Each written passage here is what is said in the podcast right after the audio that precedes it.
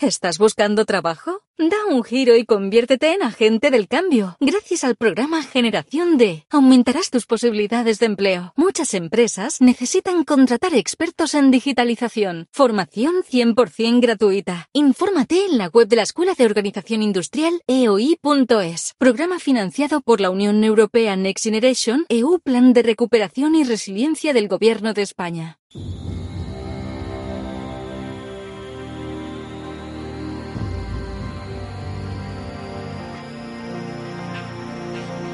Los martes a las ocho y media en el balance nos vestimos de gala para recibir los debates Transforma España, de la mano de Eduardo Serra y moderado por Federico Quevedo. Todas las semanas dedicaremos un espacio a reflexionar y debatir sobre aquellos asuntos que contribuyan a transformar el futuro y hacer del nuestro un país mejor.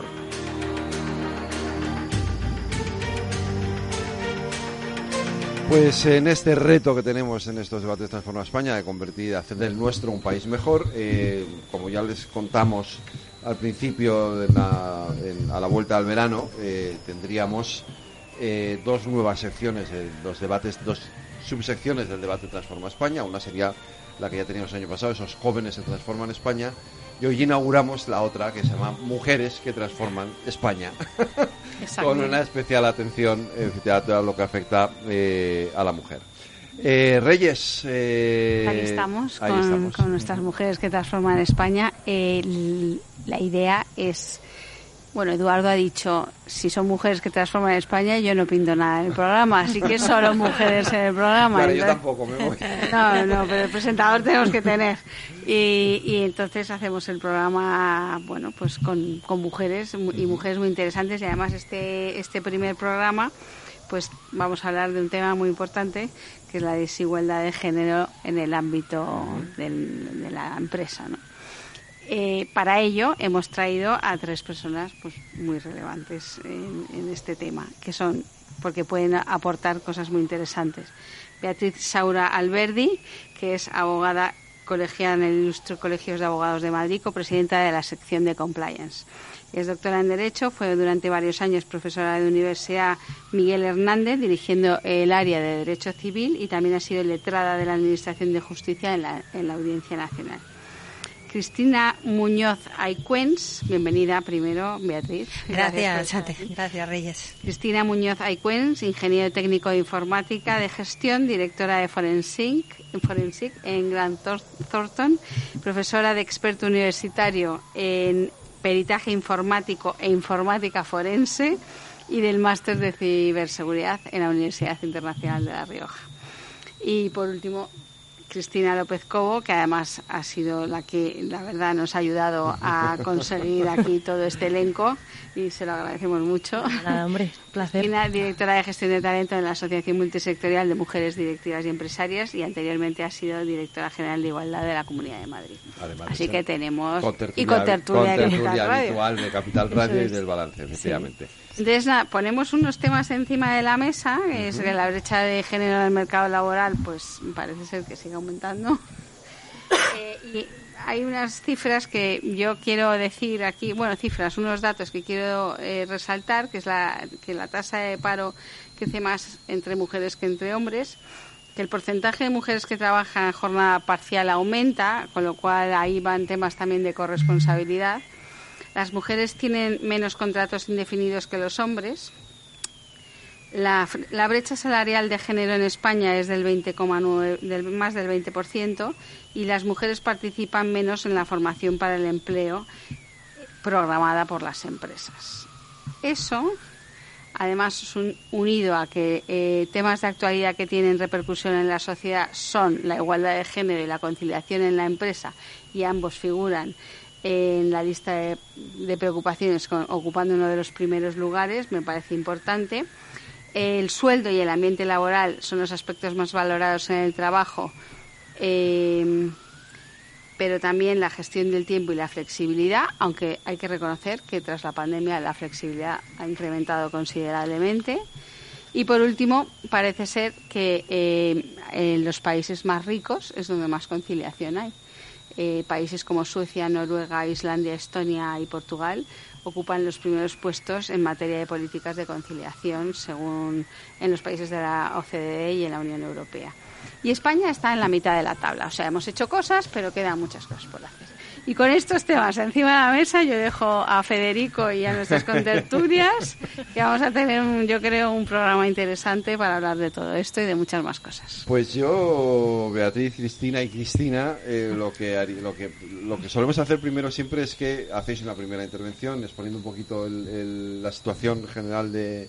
Por cierto, hemos conocido los datos de paro y ha crecido de nuevo el desempleo eh, en, la mujer y en los jóvenes. Eh, son los dos eh, ámbitos donde el desempleo crece más. siempre es ahí, en la mujer y en los jóvenes. y bueno, si queréis hacer una pequeña, una primera intervención y ya luego vamos desgranando los asuntos, ¿no? Eh, muy bien, pues a ver, en el tema de la corresponsabilidad, de la conciliación y de nuestra situación actual en España, efectivamente estaremos en un término medio, pero resulta muy insuficiente porque sí, es cierto que las cosas mejoran, pero, pero estamos muy lejos de, que haya una verdadera igualdad. Y en, circunstancias en las que tampoco parece que, haya esta desigualdad, porque por ejemplo en el mundo de la abogacía, eh, pues cada profesional tiene su forma de trabajar, pero en despachos pequeños. Pero cuando tú te incorporas a un despacho grande, pues ya funcionan los parámetros de empresa y entonces ahí ya vas a la alta dirección, vas a los consejos de administración y bueno, ahora la Unión Europea está interviniendo, ya la CNMV tenía previsto eh, que exista un porcentaje obligatorio de mujeres que, tengan que, que participar, porque en realidad en esos puestos falta mucho eh, porcentaje de mujeres interviniendo. Entonces, por hacer una pequeña introducción, creo que en todas partes tenemos que mejorar y que aunque, por ejemplo, en la abogacía eh, depende de en qué posición, en qué despacho, en qué situación te encuentres. Es cierto que luego, en, por ejemplo, en el Colegio de la Abogacía, y en su momento yo me presenté a las elecciones en reacción a esto, cuando se celebró el año pasado el 425 aniversario de, nuestra institución, las mesas estaban compuestas en un 80%, 90% entre unas y otras por hombres. Y esto no se justifica porque ni la sociedad madrileña es así, ni la abogacía madrileña es así. Entonces, yo normalmente, y como copresidenta de la sección de compliance, y siempre que organizo una conferencia, busco mujeres, porque es cierto que, no sé, es más fácil encontrar hombres o están más en el mercado y las mujeres, por lo menos en este ámbito, quizá estamos, eh, participamos menos, no sé cuál es el motivo. Pero cuando tú buscas mujeres y dices mis mesas van a tener siempre al menos el mismo número de mujeres y de hombres, terminas encontrando mujeres que a lo mejor no se han planteado participar en este tipo de charlas, ponencias y demás, y que a raíz de que se atreven a ir a, una de ellas, pues luego entran en el círculo y es una forma también de ir tirando unas de otras para incorporarnos y que, y que haya más representación, que muchas veces es que mm, las personas ni se plantean en participar el participar en jornadas en charlas y si tú lo incentivas, pues es una forma de, de ayudar y de que las personas se den cuenta o las mujeres se den cuenta de que es interesante y que puede ser muy satisfactorio participar en, en este tipo de actividades. Beatriz. Pues eh, a ver, yo la verdad es que, claro, al final estoy en un mundo tecnológico, ¿no? Y toda la vida he estado en, en mundo tecnológico y, siempre lo he dicho que desde, desde que yo empecé en todo esto éramos tan poquitas. Cuando yo entré en la carrera, eh, pues no sé si me promocionábamos como 200, de las cuales chicas debíamos de ser 10. Yo pensaba que esto había ido evolucionando, que las chicas habían empezado a, a atrever más a hacer carreras STEM, pero bueno, yo sigo teniendo mucha relación con todos mis profesores de la universidad y sigo manteniendo contacto con ellos. Eh, y lo sorprendente es que no solo siguen siendo los porcentajes muy parecidos, sino que incluso van en, decreciendo un poco, ¿no? Con lo cual, claro, es muy, muy difícil que haya cierta igualdad en cuanto a número de mujeres y hombres que se dedican a, a lo que nos dedicamos, ¿no? Eh, o sea, o a lo que me dedico yo, y es muy complicado. Ya, este fin de semana justo he estado en un congreso que se ha, eh, que se ha creado específicamente para mujeres en el mundo ciber, que la verdad es que me, me, hizo una ilusión tremenda llegar y ver de repente a, pues no sé si eran 30, 40 mujeres ahí expertas en ciberseguridad o que se querían formar en ciberseguridad, ¿no? Entonces es un pequeño pasito, pero, pero muy, o sea, un pequeño que, que, tiene que ir incrementándose, ¿no? Y, y, un poco en relación con lo que decías, Bea, de, eh, sobre que las mujeres no dan conferencias, es cierto que si tú miras un poco todas las eh, grandes congresos que hay a nivel ciberseguridad o transformación digital o todo lo que está relacionado con nuevas tecnologías, eh, el 98% de los ponentes son hombres. Es, es increíble cómo las mujeres sí. como que no sé si es que no nos atrevemos o que pensamos que claro con tanto hombre espectacular de bueno no que, que tiene unas famas estupendas no en, en el mercado eh, como que nos da un poco de cosa el decir oye voy a ir yo ahí a decir digo quién me va a escuchar no, no sé al final por qué que no sé por qué, porque luego es cierto que nos arrancamos y decimos, oye, pues Vamos. no somos tan malas, ¿no? no Como no, para poder, efectivamente. Y es una pena porque de verdad que hay muchísimas mujeres, en, eh, por lo menos en mi sector, ¿no? Que, que, son muy buenas y lo que pasa es que no, no se atreven a, a, a tirar para adelante, ¿no? O sea que... Ahora hablaremos de esto, porque todavía a la mujer, a la propia mujer le cuesta también dar ese sí, paso, ¿no? Sí, de, sí, de, de, decir, no, si, si, yo soy igual, o sea, porque yo no voy a poder, qué tontería, ¿no? Es que no, lo piensa y dices, es absurdo, pero ocurre.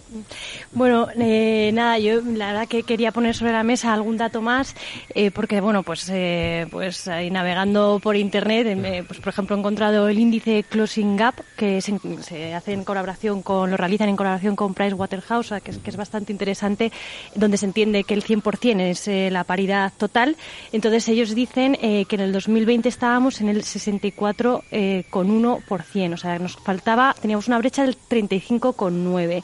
Eh, en el 21 retrocedemos, que eso, esto fue por la pandemia, o sea que la pandemia afectó más en este sentido, en el ámbito de la igualdad, a mujeres que a hombres, y ahora estamos volviendo a niveles eh, prepandemia en cuanto a la brecha de género, estando en un 64,7 con una diferencia de 1,4 eh, a favor nuestro, ¿no? a favor de la igualdad.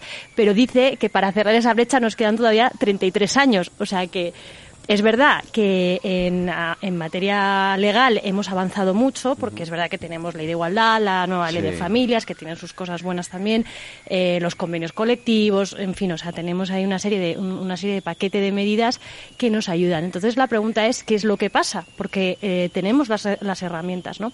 Y entonces es verdad que, que, si lo pensamos normalmente, ese paquete de medidas que nos pueden ofrecer, quien se lo coge son las mujeres, pero en un 90% de las veces, o sea, las, las, eh, las excedencias por guarda legal, eh, las reducciones de jornada, las bajas por maternidad, etcétera, ¿no? Entonces, al final, eh, la conciliación tiene un sesgo para la mujer eh, bueno, pues que produce un efecto adverso en las empresas, que esto uh -huh. hay que planteárselo, ¿no?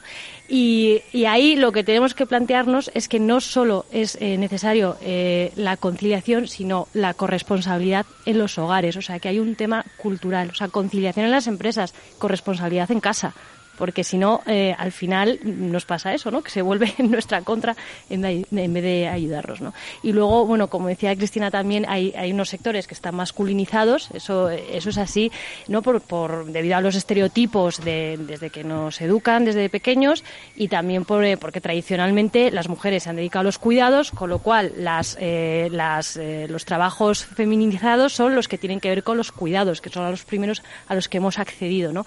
Pero bueno, yo creo que poco a poco poco eh, vamos conquistando también sectores masculinizados, ¿no? Que cuesta, pero bueno, ahí, ahí estamos, ¿no? Que tú, ahí, Cristina, la verdad que, que nos has dado ahí una visión eh, súper buena de, es, es del verdad, tema. Es verdad que aunque que tú decías que a, que a la mujer todavía os, le cuesta llegar a los, a los eh, puestos más, eh, más altos, es decir, y Beatriz ha, ha aspirado a la, a la, presidencia del colegio. Sí, yo, yo, yo, fui como un poco una loca, ¿no? ¿Eh? Pero es que... No, no, pero bien, no, es que tiene dije, que ser, ¿no? A ver, quiero hablar, ¿Eh? no me puedo callar, no puedo quejarme en casa a la hora de comer, decir que mal está todo.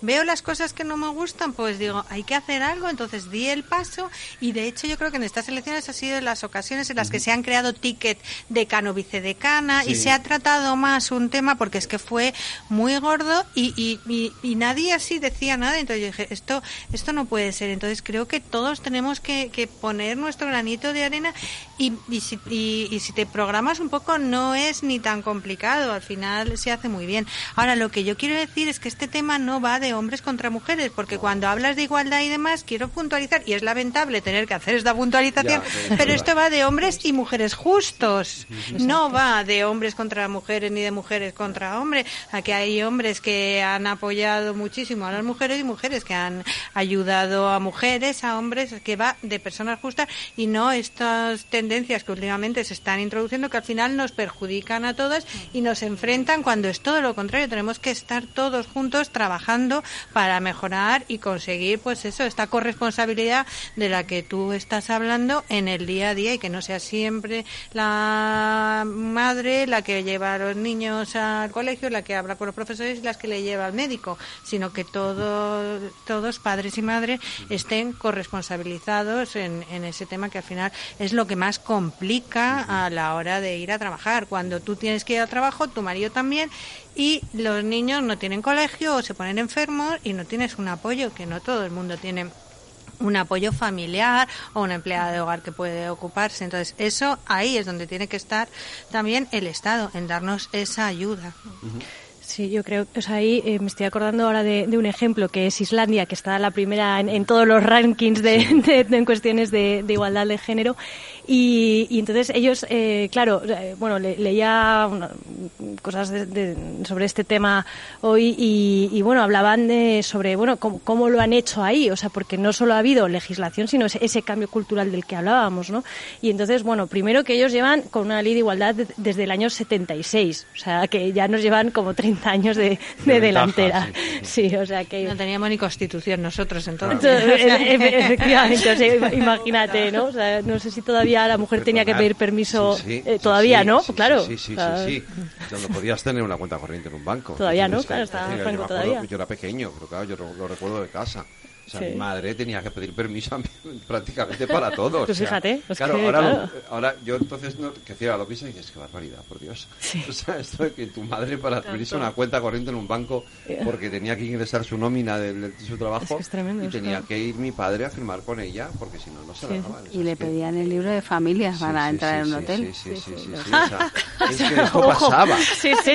Ah, cuan- cuando, Islandia tenía su ley de, gen- de, de igualdad de género, Fíjate. aquí pasaban estas cosas todavía. Pues eh, bueno, pues mira, voy a cuento un poco mm, un poco más sobre sobre Islandia. O sea, fue en el 75 cuando las mujeres salen a la calle en el 75, o sea, y, y bueno, por- bueno, hay una anécdota ahí que la verdad es que me parecía muy gracioso porque tienen el día de la salchicha y digo, pero ¿qué es esto del día de la salchicha? pero que, que es verdad, que es cierto. Y es que resulta que la- en el 75 salen las mujeres a la calle, dejan todas las tareas domésticas, dejan de trabajar, pues se para Islandia y por lo visto ese día se agotaron las salchichas en el supermercado. Ah, bueno, claro. Claro, porque los hombres, mm, pues parece ser que no sabían qué hacer. Con lo bien que me sale a mí la ropa. Pero sí. Pero bueno, lejos, o sea, al margen de esta anécdota, lo importante fue que en el 76 salió la ley eh, de igualdad y que con los años, pues sí se ha ido, eh, pues eh, desarrollando ese cambio cultural. Y hay un ejemplo muy bueno de lo que hacen eh, que, que podríamos tomar nota aquí en España y es que, por ejemplo, en las guarderías. eh, cuando hay un problema con, con los hijos, al- eh, están obligados a llamar primero al padre. Entonces, claro, ya, o sea, ya te obliga a, a estar en alerta. Mm, Al menos, eh, eh, A tomar una solución, o sea, una resolución Claro. para ver qué se hace con el niño, porque si te llaman a la madre, pues al final a quien llaman es quien tiene que tomar la decisión. claro, exacto, exacto. O sea, que, que bueno, por, por algo están los primeros, ¿no? O sea, habría que hacerles, eh, por lo menos mirar un poco qué es lo que están haciendo. ¿no? Fijarnos en lo que hacen ellos, ¿no? Eh, eh, hay- hay se- también es verdad que esto va un poco por sectores. El- en el mundo jurídico, por ejemplo, sí que hay una presencia, yo creo, más... eh, Como abogadas eh, ya somos, Sí. pa- somos más Sí. o menos a 50. 50% mujeres, 50%, 50 hombres. pero en todo el ámbito de la tecnología, la ciencia, todo eso, ahí el abis- es un abismo, ¿no? Todavía. Es un abismo. Y fíjate que, que, bueno, hace, hace tiempo tuve que yo eh, dar una pequeña charlita, porque eh, nosotros en Grant Thornton sí que hacemos todos los años un informe de, que, que precisamente se llama Women in Business. Y entonces me pidieron, oye, ¿por qué no nos das una pequeña charla sobre un, un mundo, o sea, un mundo ciber con muchas más mujeres, ¿no? Y entonces lo que se me ocurrió fue eh, decir, bueno, ¿por qué no hay tanta mujer ¿no? en el sector eh, tecnológico? Y entonces estuve mirando y demás. Claro, si nosotros ahora mismo buscamos cuáles son los referentes en el mundo tecnológico, pues nos salen Elon Musk, eh, nos sale Bill Gates, efectivamente, todo hombres, ¿no? Y, resulta que hay muchísimas mujeres en el sector tecnológico que fueron pioneras en, en la informática, ¿no? Por ejemplo, incluso las primeras programadoras de la máquina ENIAC eran unas eran mujeres, ¿no? Entonces es, es una pena que realmente ahora mismo no se vean eh, todos esos referentes, ¿no? Quizás es un poco lo que falta, ¿no? Para que las mujeres se arranquen un poco a meterse en mundos, en el mundo tecnológico, en el mundo STEM en general, matemáticas, eh, tecnología, eh, telecomunicaciones, porque yo creo que al final, si no vemos esos referentes, no vemos nadie en el que nos podamos ver reflejados, ¿no? y, y ya os digo que es una pena que con la cantidad de mujeres que hay en el en, en sector, eh, por ejemplo, informática, que fueron muy pioneras. Eh, las primeras eh, mujeres que crearon lenguajes de programación fueron mujeres, no fueron hombres, ¿no? Entonces, es una pena que todo esto no se sepa, ¿no? Incluso hubo la hermana María, que fue una de las primeras que, que, generó un, un, lenguaje de programación, ¿no? Y, y, de hecho fue doctora, la primera doctora en informática, ¿no? O sea, que, que es muy curioso, muchísimas mujeres que hubo y que si te vas a, a repasar esa historia de la tecnología, y que hoy en día nadie lo sabe y, que tampoco se enseña, ¿no? Y también yo creo que si desde más pequeñitas nos enseñaran, ¿no? Pues lo que decíais, que al final muchas veces se nos, eh, se nos eh, dan papeles más de cuidar y del hogar y demás, si a lo mejor desde pequeñitas se nos enseñara que hay otras salidas, ¿no? Y que no pasa nada, porque yo siempre digo, a, mí diga, desde que era pequeñita siempre me ha gustado como trastear con las cosas, eh, tener esa, pues no sé, abrir un ordenador y mirar a ver qué es lo que había ¿no? Entonces, si quizás a lo mejor se nos dejara un poco más trastear con todo, eh, a lo mejor tendríamos esa más inquietud sobre estas carreras STEM y, y habría más mujeres. No sé porque sí que es cierto que luego hay mucha mujer que, que quizás más adentrados en su carrera de repente dicen que además se han dedicado a lo mejor a, o han estudiado temas más de psicología y, u otro tipo de carreras, que de repente ven un cambio y dicen, oye, pues es que a mí esto me gusta, ¿no? Y, voy a hacer un cambio en mi carrera y de repente se meten a, a hacer más cosas tecnológicas que al final eh, todo lo que es, por ejemplo, ciberseguridad es un campo muy amplio, ¿no? por ejemplo, eh, yo siempre lo digo, creo que es un campo muy multidisciplinar y que hoy en día tiene que haber una mezcla entre pues toda la parte, por ejemplo, de comunicación, que es muy importante en temas de ciberseguridad, eh, toda la parte jurídica, por ejemplo. Hoy en día hay muchísima legislación y cada vez más que regula temas de inteligencia artificial, eh, de bueno, de todo, de planes de contingencias, de recuperación ante desastres y un montón de legislación que aplica a entidades financieras y otro tipo,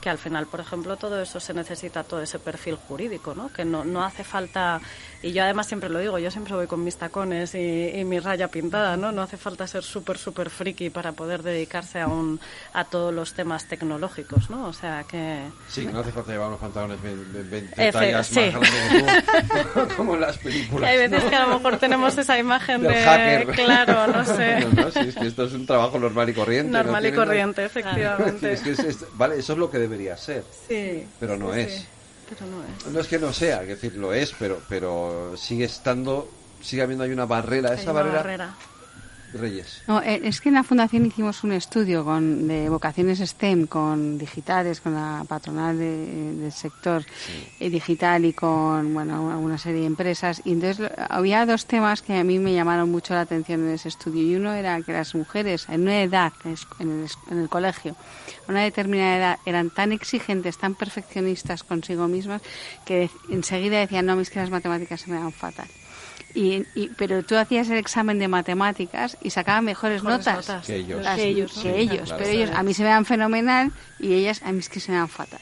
Y entonces elegían eh, carreras de, de, letras o ciencias naturales mm, para luego hacer medicina y tal.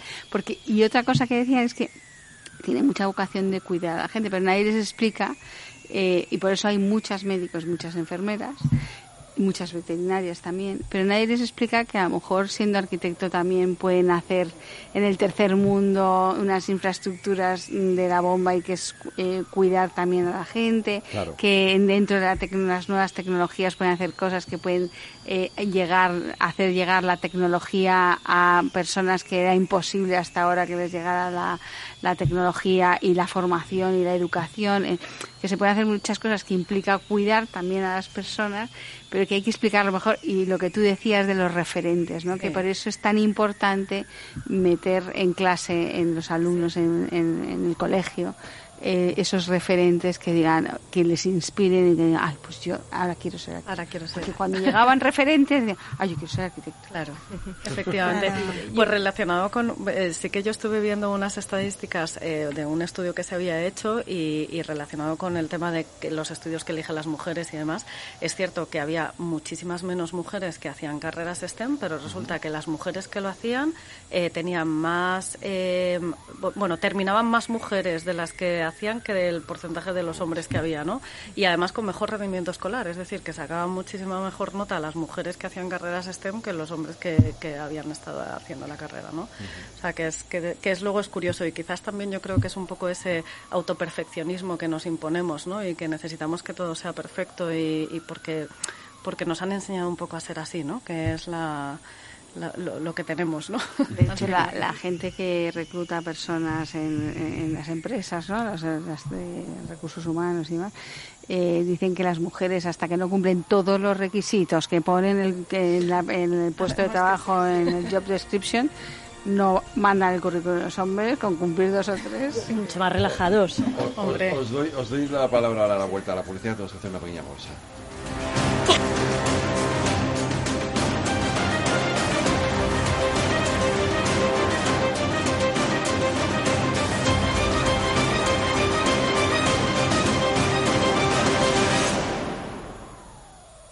¿Quieres cobrar por operar con tu dinero? Con DarwinX es posible y funciona así. Operas un universo de más de 1.500 instrumentos financieros en condiciones competitivas, con nuestro broker o a través de Interactive Brokers. Y aquí viene lo bueno. Mientras operas, construyes tu track record para nuestra gestora que te paga por tu éxito. Llevamos más de 10 años impulsando el talento. Hemos atraído más de 95 millones de dólares de capital inversor y pagamos a nuestros mejores traders cientos de miles de euros al año en comisiones de éxito. Darwinex, donde no pagas de más y cuanto mejor operas, más cobras. ¿A qué esperas? Tu capital está en riesgo. El rendimiento pasado no es una indicación de resultados futuros. Datos actualizados en agosto de 2023. Transforma España.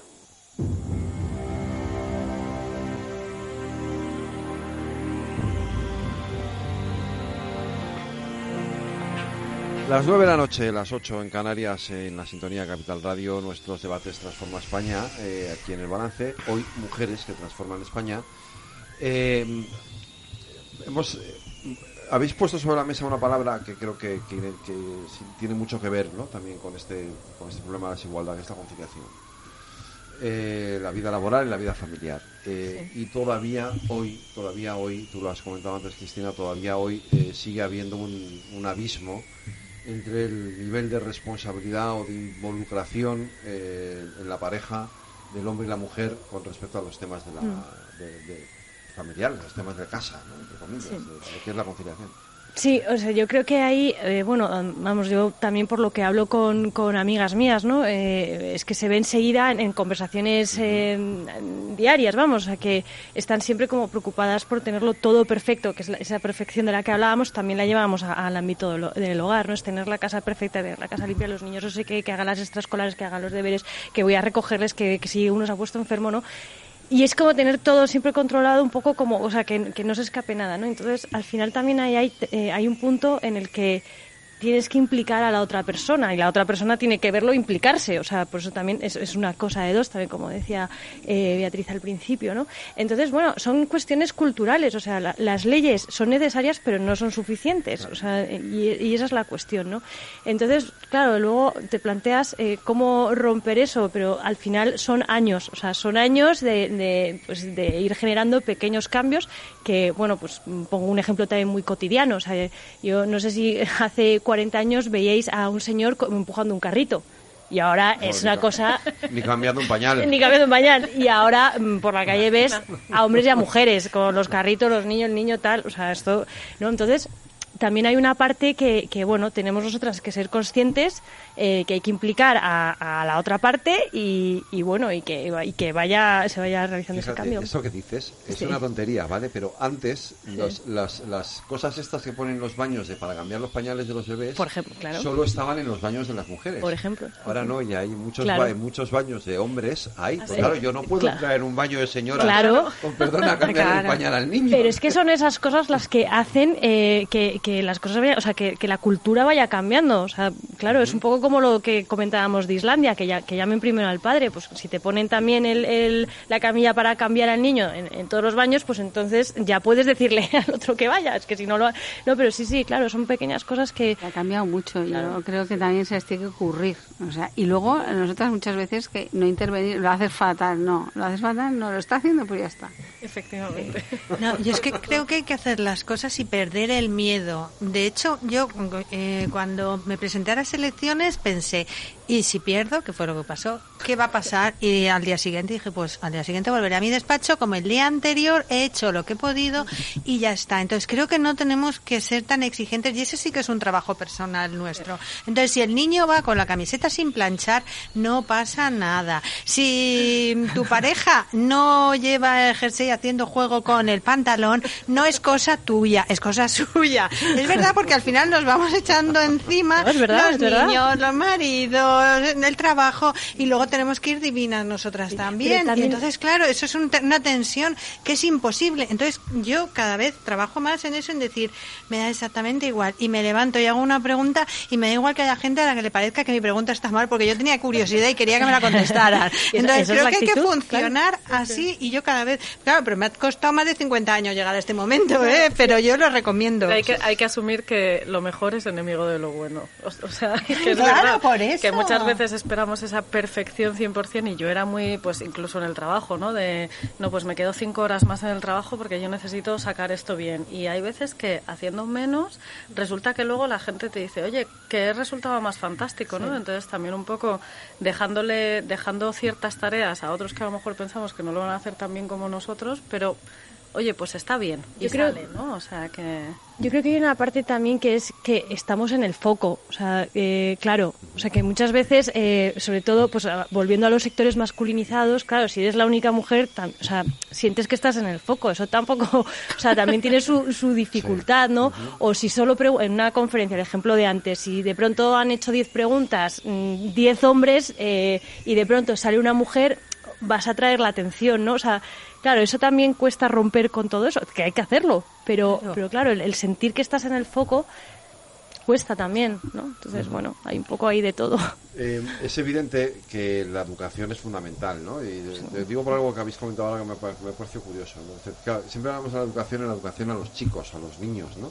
Eh, para que se vayan, para que para que mm, se acostumbren, para que entiendan, para que asuman, ¿no? El pe- su- el- el- la igualdad, etcétera, etcétera.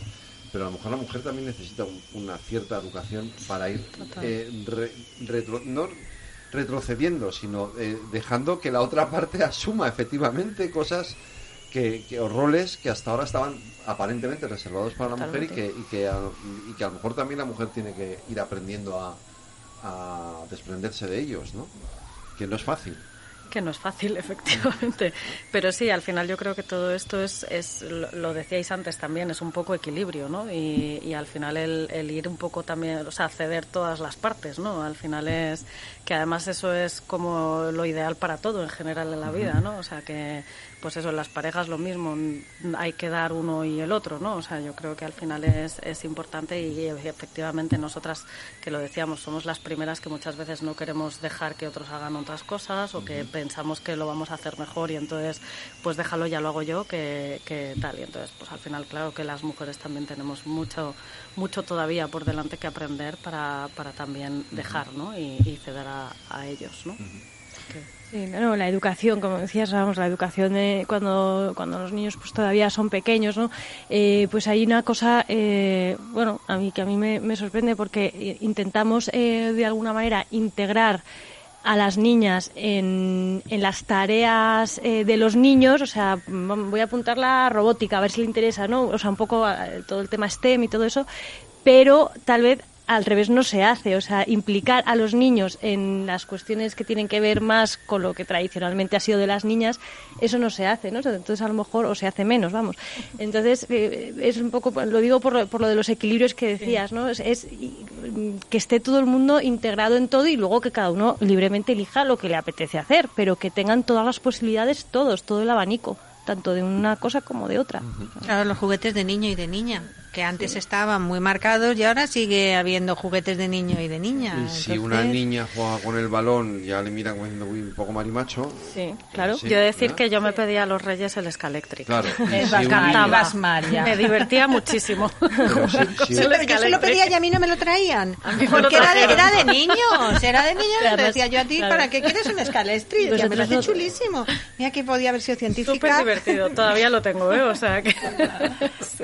Claro, además, eh, Beatriz, vosotras sois tres hermanas, creo. ¿no? O sea, que no, hay chicas, o sea, no hay chicos. Claro, Un, regalo absurdo, los reyes no en ningún momento se plantearon. Claro, claro, yo, yo jugaba con el de mi hermano. para tres niñas, o sea, era absurdo. No, no, claro, pero es que tiene, claro, o sea, no es lo mismo eh, ser solo mm, chicas que tener un hermano y que, bueno, al menos eh, algo algo tocas. Claro, pero siendo niñas, O que ser todo chicos, o sea, claro, la, la educación no es la misma. Es que, claro, está cambiando, pero todavía no está del todo cambiado. Si un niño juega con muñecas, es, uy, ya, ya es ya menos.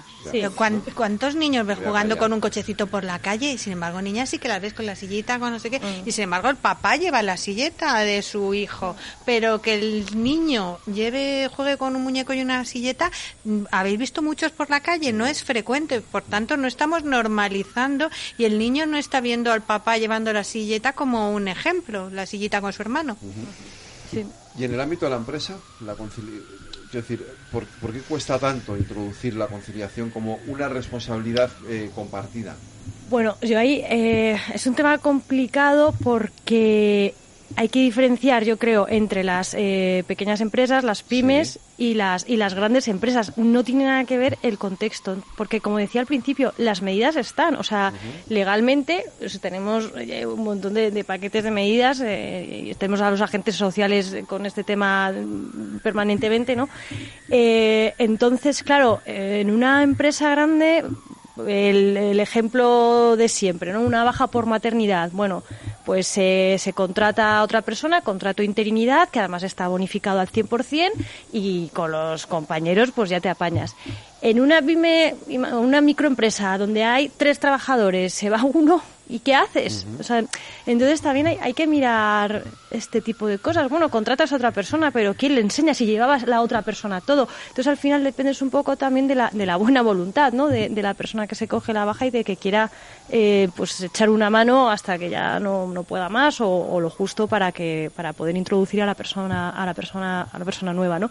Entonces eh, ahí esa claro esa dificultad todavía no la hemos superado y todavía no hemos encontrado una solución, que es eh, claro pero, pero luego, a ver, soluciones hay, ¿no? Eh, al final, mm, bueno, cambiando, o sea, no, cambiando de tema, pero bueno, eh, llevándolo también al tema del sesgo del que hablábamos al principio, el, otro problema que hay es, como decíamos, que se cojan eh, todas las, que utilicen todas las herramientas disponibles las mujeres, ¿no? O sea, al final crea un sesgo que cuesta, a lo mejor cuesta más contratar a mujeres. Porque claro, dices, si se va a coger, las pymes sobre todo, ¿no? Si se va a coger una baja, si se va a coger eh, la, reducción de jornadas, y al final cuesta, ¿no? Entonces estaría bien vencer ese sesgo que, que yo creo que viene eh, a través de la corresponsabilidad pues sería sería una buena solución, un buen empuje, ¿no? Y las cuotas. Yo creo en las cuotas. Y decir que cuando yo era joven me parecía lo peor. Yo decía, pero vamos a ver si las mujeres somos igual de buenas, porque tienen que darnos una cuota? Pues mira, yo no sé lo que pasa, pero no llegamos a la alta dirección. Entonces, si obligas a que haya unas cuotas, obligas a que determinadas mujeres participen en, en esos ámbitos y se demuestre y se conozca y se vea que funcionan fenomenal y que son unas profesionales estupendas. Pero hay que, hay que ofrecer y hay que, para acostumbrarnos a, a ver hombres y mujeres trabajando juntos también en esa alta dirección y para tener, como tú dices, esos referentes de grandes mujeres que están, pues eso, dirigiendo grandes empresas, ¿no? Pues como el Santander ahora, como en Zara, pero de Zara, del Santander, pero luego, o sea, es, es mínimo, o sea, es, es un porcentaje Nada, nada, es que de ahí no hay más. O sea, no sé a ver qué referente se nos ocurre aparte de ese, entonces es muy limitado. Pero por eso hay que obligar a, a, crear ese espacio, esa cuota para, para meter mujeres. No, es que si valen llegarán. Sí, pero lo que tú dices dentro de 30 años, que nosotros llevamos mucho retraso. Nosotros no queremos esperar 30 años. No, no, me niego. Yo, que también y el mundo no puede esperar 30 años. España no debe esperar 30 años. No, no. no, no, no, que estoy totalmente de acuerdo contigo y yo era de las contrarias a las cuotas, porque yo decía, oye, que es que yo he trabajado muchísimo para merecerme el puesto que, al que quiero llegar o al que aspiro, ¿no? Y ¿por qué no me lo voy a ganar por, mis propios méritos? Hasta que escuché a una mujer diciendo que, que es que las cuotas son necesarias, porque alguien tiene que ser las primeras, ¿no? Y, si no se establece esa base de, de que haya esas mujeres en, en, alta dirección y demás, pues nunca la va a haber, ¿no? Entonces, que tenemos que ser las primeras porque somos por cuota, pues bueno, yo al menos eh, cuando me toque eh, tendré la, conciencia tranquila de que no solo es por una cuota, sino porque porque yo lo valgo, ¿no? Pero este, este caso, esto que ha sido un debate, en fin, eh, intenso, este de las cuotas, que, las defiendo por completo, es decir, porque tienes que romper de alguna manera la dinámica. Si no la rompes así, no la rompes, es decir, porque siempre se va a imponer en otro lado, ¿no? Eh, entonces, la única forma de romperla es estableciendo unas cuotas para que, para que, para que puedas, para que de verdad puedas incorporar a la mujer en el ámbito laboral, ¿no? Eh, porque claro, las empresas, yo no sé si se, llegan a comprometer o hasta qué punto se comprometen en este, en ese, para hacer todo esto una realidad. Claro, pues es, un poco lo que comentábamos antes, o sea, que, que hay, pues una se compromete más en función de los recursos que tengan. Claro, las que las grandes empresas tienen más facilidades para comprometerse y para, eh, pues bueno, pues para desarrollar acciones en materia de responsabilidad social corporativa y, a lo mejor se lo pides a la frutería de tu barrio y no le hables, o sea, ¿de qué me estás hablando? claro, o sea, que no se ponga enfermo nadie, por Dios, o sea, no, entonces eh, depende mucho eh, en qué ámbito estemos hablando dentro del mundo de la empresa, ¿no? Pero bueno, en cualquier caso, sí que hay eh, temas que se pueden realizar o que se pueden llevar a cabo en, en cualquier ámbito, o sea, como por ejemplo, pues el tema de los currículum ciegos, por ejemplo, ¿no? Pues que, que pues eso se puede hacer, eh, sea pyme, multinacional o lo que sea. Eh, pues una revisión de pagos anual, por ejemplo, pues eso lo pueden hacer la empresa con tres personas o con, mil trabajadores, ¿no? hacer públicos los salarios, bueno, si son si son tres o cuatro será siempre más fácil, ¿no? Pero por ejemplo son bueno pues son pequeñas eh, cosas pues que, sí que ayudan a, que se vean las diferencias y oye, a crear un poco de conciencia entre todos y decir, oye, ¿por qué esta persona que hace lo mismo que yo cobra más o cobra menos o, qué está pasando, ¿no? Entonces, bueno, las empresas, claro, tienen que, estas cosas las tienen que hacer, es que si no empiezan eh, por ahí, eh, difícilmente va a llegar luego a los hogares el resto, ¿no? O sea, o sea que es un poco todo. Sí, bueno, en mi empresa, por ejemplo, que sí que somos una consultora grande, eh, sí que se ha definido un comité de igualdad que bueno que está formado por, por una serie de personas que entre ellos pues hay gente que está en el comité de dirección y sí que sé que sea vamos creo que nos lo iban a presentar en un vamos en un plazo cortito pero sí que sé que han hecho un plan de igualdad pues que con una serie de medidas y que en principio pues se va a empezar a, a, llevar a cabo porque es cierto que claro al final eh, pues en el mundo de consultoría lo de que los sueldos se sepan eso es un poco delicado yo prefiero no saberlo porque es, delicado, no, cabe duda. Pero, ¿tienes, la garantía de que hay igualdad en eso? Claro. A ver, yo en mi departamento sé que sí. En, Sí. en- en mi departamento. En otros departamentos no, no lo, no lo tengo ese, es, claro. ese es otro de los temas. pero que pero sí que en mi departamento tengo claro que, que por categorías y demás tenemos. eh, Pero, por sueldos. ejemplo, los sueldos públicos, eh, eh, o sea, perdón, los salarios en el sector público eh, se, se publican, o sea, por la ley de transparencia y demás, o sea, que, Sí, que ahí entonces, sí. ¿por qué no se va? Y no, y no pasa nada, o sea, sabemos qué qué cobra un diputado, sabemos qué cobra un ministro, un consejero, o sea, lo sabemos, no, no, ¿y Lo- por qué no se puede hacer en la, en la empresa privada? A ver, yo entiendo que depende del sector y depende del tipo de empresa. Yo lo, lo que sí que pasa en consultoría es que al final también tú cobras un poco en base a lo que se genera y a lo que genera Sí. tu departamento y demás. Entonces te puede te puede ocurrir que, pues a lo mejor eh, yo soy directora, pero puede ser que otro director de otro área totalmente diferente igual cobre menos que yo. ¿Qué te puede pasar? Pues claro, también depende de tu negocio, de tu área, de lo que tú estés generando, de- depende de, de mu- muchas cosas. Claro, pues sería la parte objetiva, o sea, la parte que tú ganas eh, porque has eh, llevado a cabo un proyecto, o sea, esas comisiones o ese plus, eso no, claro, eso ya cada uno, ¿no? Pero, pero la parte que es objetiva, la parte que es fija, esa sería la que se podría eh, hacer pública y que, que a lo mejor todos tienen que partir de, de- de un mismo punto, ¿no? Luego ya cada uno... Bueno, sí. yo creo que se parte siempre de un mismo punto. Vamos, por lo que yo sé, en, en las, eh, además he estado en otras consultoras antes, el, el- el- según tú entras, cobran todo el mundo lo mismo. O sea, luego otra cosa es, según el rendimiento que tú tienes, lo que vas evolucionando, lo que te implicas en, en, Bueno, en tu propio claro, departamento. variables, claro, y luego aparte tienes tus variables que evidentemente dependen de, de- de lo que hayas hecho durante el año. ¿no? Yo creo que ahí es importante las evaluaciones del desempeño que, que en España todavía eh, pues eh, no están consolidadas, pero es un tema de recursos humanos porque también nos ha costado eh, modernizar la- la- los departamentos de recursos humanos, porque por ejemplo en Estados Unidos esto se hace desde hace muchísimo tiempo, ¿no? Y es muy importante pues hacer esas evaluaciones anuales o incluso intermedias, eh, pues con un feedback en, en positivo para el trabajador, o sea, claro es que es, es que al final son muchas cosas, ¿no? Pero pero es generar esa cultura eh, que fomente la igualdad y al final ¿Cómo, ¿Cómo mides lo que estás eh, comentando? No, no, pero es que hay variables, entonces depende. Bueno, pero es que es, todo eso es medible. Entonces, si tú haces una evaluación del desempeño objetiva, pues más o menos eh, vas viendo cómo va todo el mundo. Cuando alguien te diga, no, es que yo cobro menos, no, mira, es que tu desempeño no es igual Ya. que el de esta persona, seas hombre o seas mujer. Una pregunta que os hago las cuatro. ¿Hay profesiones de hombres y profesiones de mujeres? O sea, no. No sé, yo lo hubo, hubo un- no. hubo tiempo, silencio, hubo un tiempo en el que se decía, el fútbol es cosa de hombres. Claro, claro. sí, sí, Ya sí. se ha Pues ya se ha visto que no, Ya ¿no? se ha visto que no. Si había alguna duda, últimamente ya sabemos que no. No, yo no creo que haya profesiones de mujeres y profesiones de hombres. O sea, es, yo creo que, que todos valemos para todos y nos lo proponemos, ¿no? Es una cuestión de prepararnos y de... Lo digo de una forma, ¿hay profesiones masculinizadas? Sí. Y, y- y al revés también, feminizadas también. Efectivamente. Ujú. Sí. Y bueno, decías tú antes, ¿no? Cuántas doctoras y enfermeras y, ¿no? Claro. y veterinarias hay, ¿no? Profesoras de O, primaria. por ejemplo. Por ejemplo, sí, sí. ¿No? Bueno, hay profesores de primaria, pero, pero yo no estoy- yo tengo hijos Yo siempre pequeños. recuerdo profesoras. Siempre son profesoras. Sí, ¿verdad? Mi hijo, mi- mi hijo de 10 ha terminado primaria y nunca ha tenido un profesor. Ah, sí, ¿o Siempre- Todas han sido Sí, ¿eh? profesoras. Fíjate, sí, sí. Qué curioso, ¿eh? Claro, siempre ha sido profesoras. Todo, tutoras, tutoras, tutoras, tutoras, hasta que luego ya cuando estás en la ESO y en el bachillerato ya empiezas a tener tutores.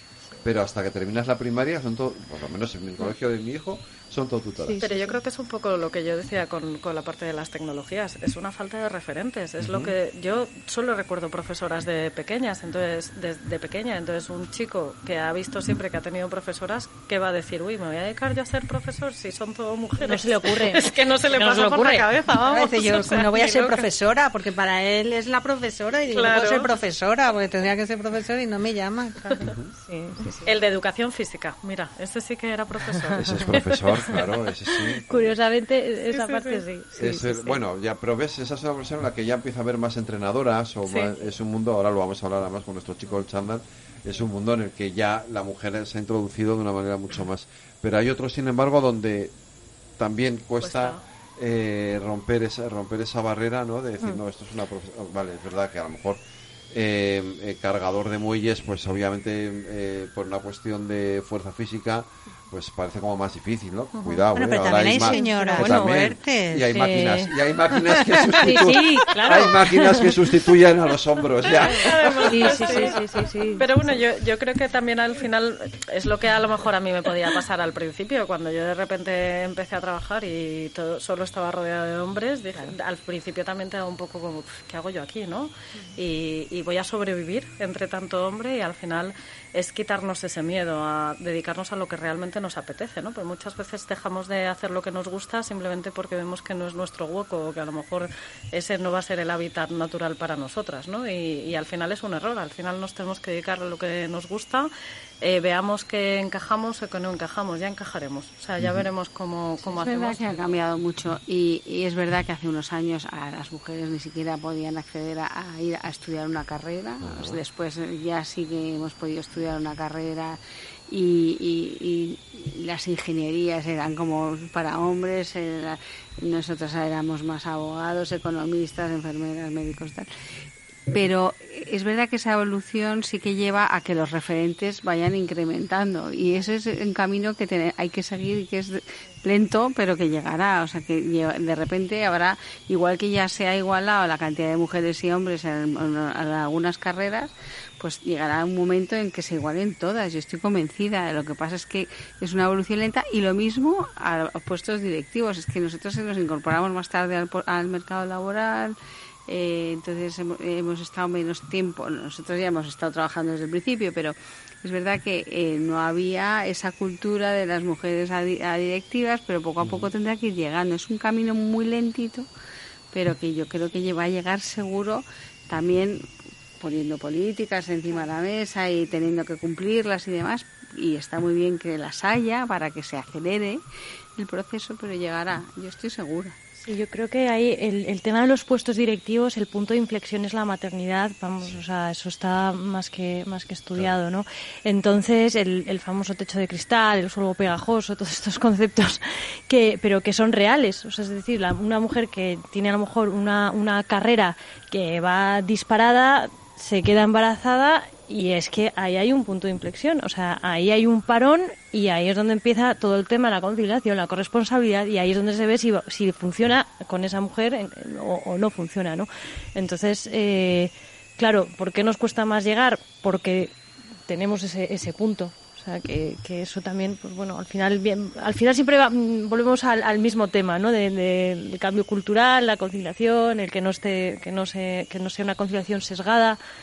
No, y el tema del cambio cultural también para el deporte que hemos hablado antes, Claro. porque lo que cobran los futbolistas, que yo entiendo que venden camisetas, pero ¿por qué venden camisetas? Porque se ha promocionado siempre el fútbol masculino, pero el fútbol femenino ya hemos visto que es muy bueno. Pero además hay esquiadoras, hay karatecas, hay muchas mujeres que eh, hace el mismo día yo creo que fue ganó una Sí, una atleta. mujer, una atleta ma- de Dos marcha, medallas, ¿no? sí. Dos medallas y hablamos mucho del tema que también, bueno, por el piquito y demás ha sido muy lamentablemente se ha hablado ¿Verdad? mucho de, de ese tema, pero ese día también hubo otra mujer Sí, que obtuvo dos medallas y, y, y ha pasado como muy desapercibido. Yo pues porque un amigo que se, es así que se dedica al atletismo me dijo, oye, ¿tú te has dado cuenta de que este tema no han hablado nada? Y yo, pues tiene razón.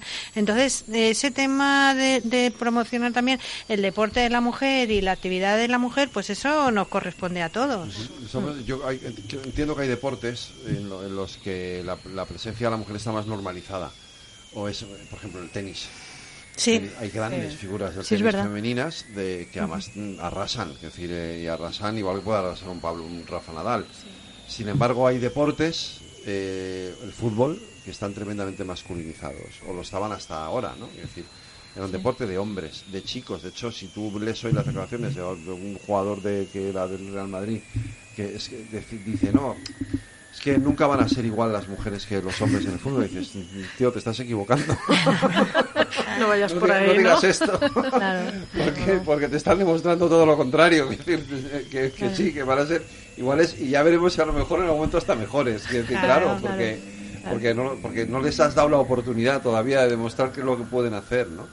Pero, Sí. pero mm, o sea, a mí me faltan medidas, ¿no? Quizá todavía es verdad en esto que tú dices, ¿no? La igualdad salarial, o sea, hay, hay, eh, y en el deporte todavía, como más son, son mercados eh, tremendamente definidos por la presencia de las televisiones Claro. y de, los, de las audiencias, etcétera, la mujer todavía está eh, muchos pasos por detrás de lo que de los hombres, ¿no? Pero eso hay que corregirlo. No, han entrado, pero las mujeres futbolistas, pero han entrado por la puerta grande, porque es que no hace tantos años, que fue cuando ganaron el primer mundial la selección española masculina, y ahora de repente la- en nada la, la, más, la femenina también la ha obtenido. O sea, lo están haciendo muy bien y muy rápido las mujeres. Entonces hay que hay que promocionarlas y hay que ayudarlas para que se luzcan y sobre todo no lo harán igual, lo harán a su manera, que no tiene por qué ser ni mejor ni peor. O sea, cuando tú ves a una tenista maravillosa, pues no la comparas con Rafa Nadal, la comparas con ella misma y dices, me Claro. encanta verla jugar y juega muy bien y no necesita que sea eh, la forma de jugar que han tenido siempre los hombres, no. Si es que las mujeres tenemos otra forma de hacer, bueno, es más, cada persona tiene una forma de hacer las cosas y no tiene por qué ser como siempre ha sido. Dejemos, veamos las otras posibilidades porque nos va a enriquecer, pero otra forma de hacer las cosas y, y- y dar oportunidad para que sean las mujeres.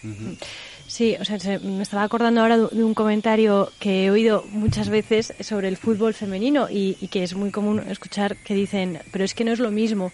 Nada, es fútbol femenino, pero no, no juegan igual, es que no es lo igual, mismo. Eso, eso es mentira. o sea, Eh, pues mira, no lo sé, pero ¿qué más da? O sea, en cualquier caso, ¿qué más da? Pues será como sea, pero pero es un deporte, pues bueno, pues que hay que No, no, promocionar o sea, igual. hay que ver cómo juegan, o sea, claro, o sea, pero es un es una pasada como juegan. Fue súper Claro, emocionante. claro, sí, sí. Yo que no soy Pero futbolera lo vi y me encantó. Yo estaba emocionada y, Sí, y ya sí, te sí. digo que yo no veo fútbol, pero me pareció, pues eso, como el mundial masculino, emocionante. ¿eh? Sí, pero se di- ¿no lo habéis escuchado nunca? Sí, o sea, ¿verdad? sí, O sea, no, no que- mucho. Es que no juegan igual, no tienen, No es lo mis- mismo. no tienen la misma rapidez. Ya, no ya aprenderán a jugar como los chicos. Eso hubo un... Sí, bueno, ya, ya, que dijo, ya aprende, qué bien están aprendiendo a jugar como los chicos. Claro. Tuvo que disculparse, o sea, pedir Claro, por, pero- por lo menos ya piden disculpas, pero pero bueno, que hasta hasta ahora era como, ah, pues bueno, pues pues nada, pues pues bueno, pues ahí están haciendo lo que pueden, ¿no? O sea, casi que daban pena. O sea, que eso es lo que hay que hay que Esa superar. es, esa- esa es Claro. la parte que efectivamente hay Claro. que superar, efectivamente. Pero es verdad, o sea, y, y con este tema, yo creo que ese tema sí que ha roto un poco muchas dinámicas, ¿no? Eh, todo lo que ha pasado con el tema del fútbol y etcétera. Y el deporte al final es algo que es muy visual, entonces yo creo que, que, que permite o no o puede ayudar también a que muchas cosas cambien. Pues eh, nos ha acabado el tiempo. Qué rápido. Suele pasar Beatriz, Sí, sí, sí, eh, sí. Cristina y Cristina. Sí. Eh, muchas gracias a los tres. A las tres y a ti Reyes. La semana que viene Gracias, tenemos aquí gracias. más Transforma España. Gracias. Buenas noches. Gracias. Muchas gracias. ¿Estás buscando trabajo? Da un giro y conviértete en agente del cambio. Gracias al programa Generación D, aumentarás tus posibilidades de empleo. Muchas empresas necesitan contratar expertos en digitalización. Formación 100% gratuita. Infórmate en la web de la Escuela de Organización Industrial eoi.es. Programa financiado por la Unión Europea Next Generation, EU Plan de Recuperación y Resiliencia del Gobierno de España.